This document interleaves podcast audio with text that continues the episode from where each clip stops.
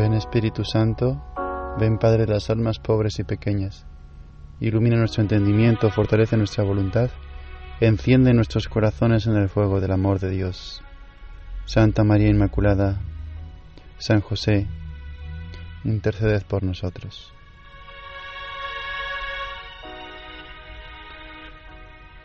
El Evangelio que la Iglesia nos presenta en esta ocasión es el de la curación de un paralítico llevado por cuatro amigos ante la presencia de Jesús.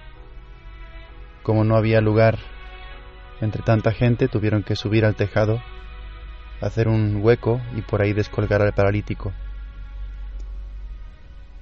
Las enseñanzas de este Evangelio para nuestra oración podrían ser tres. En primer lugar, a Jesús le importa más el alma que el cuerpo.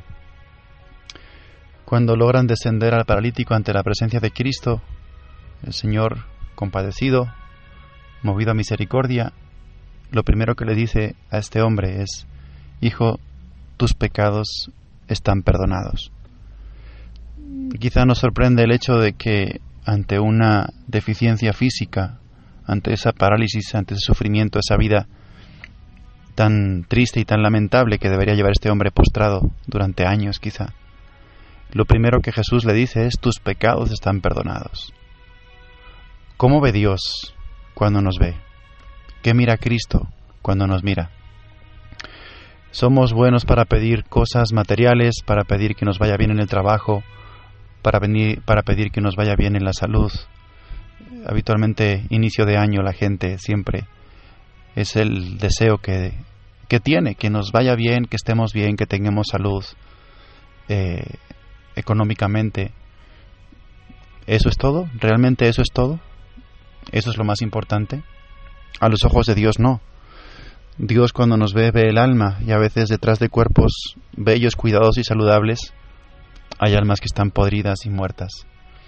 Por eso en la oración dejarse ver por Dios en esa mirada profunda y ser buenos para no presentarle inmediatamente nuestras primeras necesidades, lo que sentimos como necesidades físicas, materiales, en salud, en bienestar, en comodidad, sino dejarnos ver el alma por Dios, que Él mire la podredumbre, la, la flaqueza interior, la fragilidad interior y nos sane justamente el alma. Necesitamos ser sanados no del cuerpo, sino del alma. En primer lugar, pidamos eso al Señor. En segundo lugar, el milagro del paralítico Jesús lo hace para que tengamos esta consideración y esta certeza, para que vean que el Hijo de Dios tiene poder en la tierra para perdonar pecados, entonces le dijo al paralítico, levántate, toma tu camilla y echa a andar. Qué importante es que nos quede clara esta lección. El Hijo de Dios, Jesucristo, tiene poder, es el único que tiene poder en esta tierra para perdonar pecados. A través del sacramento de la confesión por los ministros ordenados, Jesucristo sigue actuando y es el único, el único que tiene poder para perdonar pecados. Cualquier pecado, por grande que sea, por muchos que sean, por graves que sean, por negros que sean, tendrán siempre perdón, tendrá siempre lugar misericordia en el corazón de Cristo para llevarse nuestros pecados que interioricemos también que seamos buenos para mirar nuestra conciencia, saber reconocer hasta qué punto está mal, está sucia, está podrida, seamos sinceros, transparentes para reconocernos pecadores y pongamos con confianza nuestra súplica ante el Señor para que nos perdone. Y en tercer lugar, la última enseñanza de este Evangelio, qué importante los cuatro amigos que llevaban al paralítico. Quizá el paralítico no tenía ni intención de encontrarse con Jesús, pero eran los cuatro amigos los que lo tomaron, los que lo cargaron y los que lo llevaron hasta la misma presencia de Cristo. Incluso superaron dificultades porque tuvieron que subirse al tejado. ¿Cuántas almas cargas tú?